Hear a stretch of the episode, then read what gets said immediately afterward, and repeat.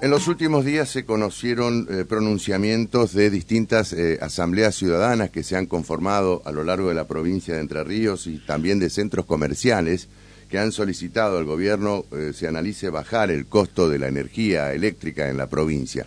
Vamos a hablar con Daniel Rull, que es integrante de la Asamblea Popular por la Energía Eléctrica o en contra del, del tarifazo o de la tarifa, del aumento de tarifa de la energía eléctrica en eh, la ciudad de Paraná. Eh, Daniel, ¿cómo te va? Víctor González de Radio La Voz. Buen día, Víctor, para vos y para la audiencia. ¿Cómo están ustedes? Pero bien, aquí estamos. Este, coméntenos, ustedes han eh, elevado un petitorio, han presentado un petitorio ante las autoridades gubernamentales. Sí, Víctor, el martes a las 10 de la mañana presentamos un documento consensuado con todas las asambleas de la provincia de Entre Ríos. este, al gobernador de la provincia. O sea, lo ingresamos ahí por mesa de entrada para que le llegue al señor gobernador. Es en carácter, vamos a decir, de un documento de propositivo, vamos a decir, una, serie de, de elementos que nosotros consideramos que pueden contribuir a la baja del costo de la energía. Por ejemplo. Eh, bueno, el primer, digamos, enunciado así general que nosotros podemos hacer es eh, la quita o disminución de impuestos y tasas. Lo que refiere, digamos, a tasas municipales, contribuciones, etcétera, nosotros entendemos eh, que lisa y llanamente habría que eliminarla de la factura de la luz. ¿Pero qué tasas habría que este, eh, bajar? las, tasas, las tasas que están dentro de la, de la factura de la luz, lo que se denominan contribuciones y tasas, este, se refieren, digamos, en términos generales a lo que se llama alumbrado público y hay una contribución también por el uso del espacio público. Pero una baja en el alumbrado público. Eh, sí, sí, eh, hay, hay una baja, sí, una baja que salió en el mes de, abril, bueno, se sancionó la, ordenanza y se formalizó en, en, mayo, ¿no es cierto? Ya a partir del mes de mayo, el 16 de mayo más precisamente, ya en ERSA se va, a ser, el, eh, digamos, la, la medición considerando una quita de, de un porcentaje importante de, de lo que es alumbrado público, un 8% para los residenciales, ¿no es cierto? Así todo, hay otros impuestos que ustedes eh, quieren bajar. Sí, Víctor, sí, eh, la, la, municipalidad en realidad, en el punto de partida, percibía 24,69% de tasas y contribuciones. 21% de IVA, ¿no es cierto? Y después tenemos el 3, de 13 a 18% del impuesto provincial que se llama Fondo de Desarrollo Energético, que también el gobernador lo suspendió hasta fin de año. Entonces, ese, ese impuesto, por ejemplo, nosotros pedimos allí, le pedimos al gobernador, que sea eliminado definitivamente de la, de la factura de luz. Tiene este, todo este es componente impositivo, bueno, y lo del IVA, por supuesto, que nosotros este, bregamos para que se disminuya, son entre 21 y 27%, según el carácter del contribuyente, ¿no es cierto? Para un residencial, como nosotros, digamos, de casa de familia, es 21%, pero, por ejemplo, un, pequeño comerciante que por ahí no está este, encuadrado dentro de, depende del encuadre que tenga la FIPCO, que paga 27%, que el IVA se reduzca, ¿no es cierto? Claro. Eh, hay propuestas a nivel nacional y todo que se reduzca un 5%. Está bien. Eh, ¿En cuánto reduciría la, factura en caso de que este, desde el gobierno se haga, eh, digamos, este, se declare accesible a, este pedido? La, la, carga impositiva, Víctor, en la factura de luz es 63%. 63%. 63%. Actualmente hemos sacado el 13% de FEDER, o sea, y 8 de alumbrado público, así que hemos bajado un tanto por ciento hasta fin de año. Claro, ahí estamos ahí estamos con un 21% menos, más o menos, eh, a grosso modo.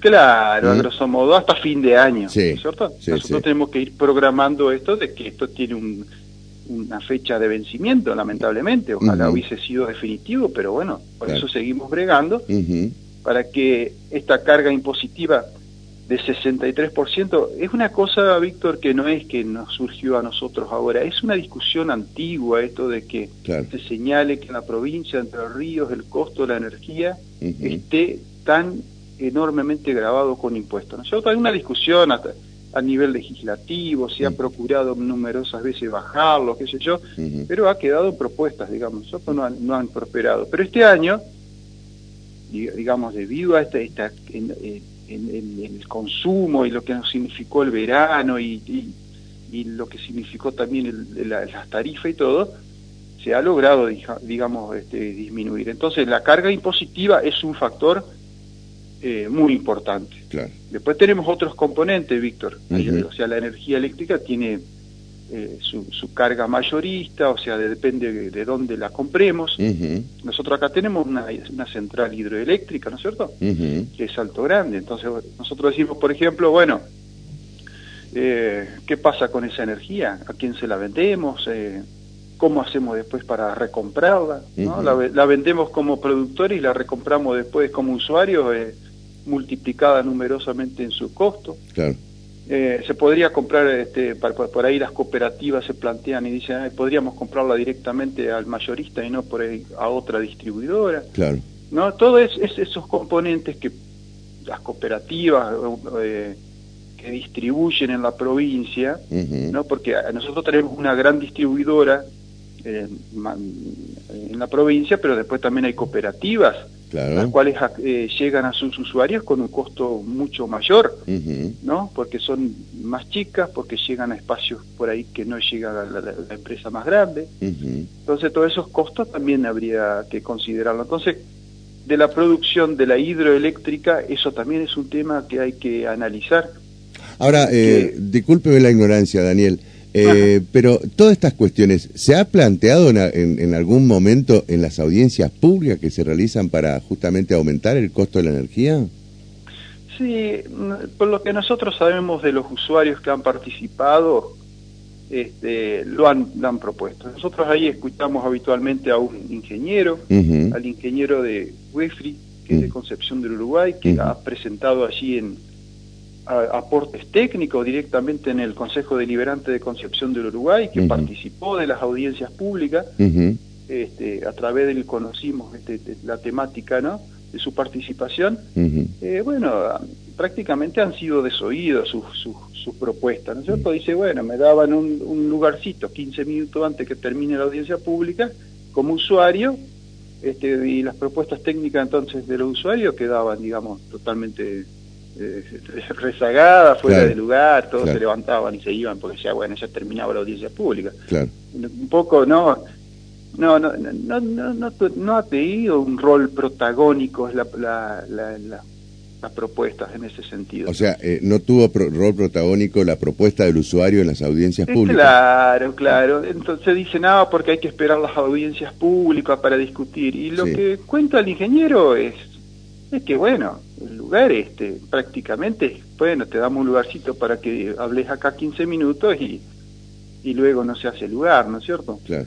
Eh, así que bueno, y, eh, y en esto te señalo, Víctor, bueno, en este caso tu, tuvimos suerte porque hubo una audiencia pública el año pasado y se discutió, pero yo te voy a recordar que en 2016 se, se hizo un aumento de tarifas sin audiencia pública. No sé si recordarás que después hubo un una, una organización de defensa del derecho de los consumidores que fue a juicio por ese tema, ganó los juicios en todas las instancias hasta que el Superior Tribunal de Justicia de Entre Ríos desestimó el tema y los usuarios todos perdimos, ¿no es cierto? Pero sin audiencia pública también pueden hacer aumentos, ¿eh? Este, no es que, que siempre hacen audiencias públicas, no, hubo una oportunidad en que no lo hicieron, aumentaron igual, hubo un tarifazo en 2016 del 100% en el mes de de, como de marzo, abril del 2016, lo recuerdo perfectamente porque, o sea, me expresé en ese momento, igual que esta organización. Y este, o sea, la audiencia pública tiene ese, ese nivel de discusión, en donde van la empresa, van los organismos este, de gobierno, recordemos que nosotros tenemos una Secretaría de Energía, tenemos un EPRE, ¿no es cierto? Ellos, se va todo el mundo, discute allí, este, y bueno, y se resuelve. Está bien. Eh, hay otros ámbitos también, este, que ahí en ese documento, para no perder el hilo, Víctor, que es este tema de tu interés, mm. ¿no? que nosotros este, planteamos, este, como es, por ejemplo, el tema muchas veces este, de la inversión que hace un particular. Hay por ahí nos, señalan, ¿no es cierto?, porque recogemos este, la inquietudes de numerosos actores en esto, siempre refiriéndonos a usuarios, Víctor. Sí, sí, sí, sí. Eh, por ejemplo, si un particular en zonas alejadas eh, necesita la energía eléctrica, tiene que hacer una inversión a, cuenta propia. Claro. Entonces, eh, por ejemplo, ¿qué pasa con esa inversión? Esa inversión definitivamente se constituye en una donación que tiene que hacer a la distribuidora, o sea, no es que queda como titular de esa inversión, es entendido, lo que debe hacer como una donación, entonces, bueno, señalan allí los, los usuarios que participan de la asamblea que eso vuelva ¿no? con, una, digamos, tenga una devolución en ese sentido, ¿no es cierto? En el costo, por ejemplo. Ustedes han hecho... Sí. Sí, Víctor. No, eh, cerrame, cerrame la idea. Ah, ah, no, no, en ese... Después también señalamos la cuestión esta referida a la producción este, de energías renovables, ¿no es cierto? Que eh, recientemente se ha, este, eh, ¿cómo es? Hay una ley que es ya antigua la provincia de Entre Ríos, pero necesitaba ser este, reglamentada a través de un decreto y lo hizo el gobernador en el mes de febrero, también en medio de esta discusión que hemos sostenido, ¿no es cierto? Sí. Para la producción de energías renovables, como son células fotovoltaicas, etcétera que digamos también es importante en el sentido de que si un usuario actualmente quisiera, digamos, tener, yo digo, por ejemplo, ¿no es cierto?, una producción de energía renovable en la casa, en términos de costo es, vamos a decir, muy elevado, no es que sea fácil acceder, pero bueno, tanto a nivel nacional como a nivel provincial se estimula el uso de las energías renovables y se ha hecho un programa de en la provincia de Entre Ríos a 2030 tener un 30% de producción de energías renovables. Eso significa que un particular entonces debería producir su propia energía, por ejemplo, una, pequeña industria, un particular, etcétera, podrían producir energía, pero bueno, eh, debería haber una línea entonces también de inversión para en ese sentido. Está bien. Eh, Daniel, eh, ustedes entregaron el petitorio, ¿qué esperan ahora? Bueno, esperamos que tome el gobernador, digamos, tome el documento, que también lo tomen, porque lo lanzamos a la opinión pública y también lo tomen todos los precandidatos a la gobernación, a las diputaciones provinciales, ¿no es cierto? Que lo tomen. Eh, nosotros vemos que lo toman para la, su agenda, pero bueno, que tomen el documento en particular y podamos este, ir definiendo temas que eh, Víctor, coincidamos que a todos les interesa, ¿no es cierto? Sí, todos por supuesto, por supuesto. con todos los que hemos este, hablado, a todos les interesa posicionar a la provincia de Entre Ríos de otra manera frente al concurso, digamos, de, eh, nacional, ¿no es cierto? Está bien. Que tengamos costos parecidos a otras eh, jurisdicciones en el tema de energético. Daniel, te agradezco mucho y seguiremos charlando el tema. No, ¿eh? al contrario, a vos, que siempre tenés esta gentileza de, llamarnos. Bueno, gracias, hasta cualquier momento. ¿eh? Daniel Rules, integrante de la Asamblea Popular por contra el aumento de la energía eléctrica de la ciudad, de la provincia de Entre Ríos. Siete y cinco de la mañana. Vamos al momento homenaje aquí en nuestro programa. Vitalmo, Vitalmo. Pilates Reformer, clases 100% personalizadas, adultos mayores y embarazadas. Te esperamos, Garrigón 1208, esquina Provincias Unidas. Por consultas 343 4686 204. WhatsApp 343-468-6204.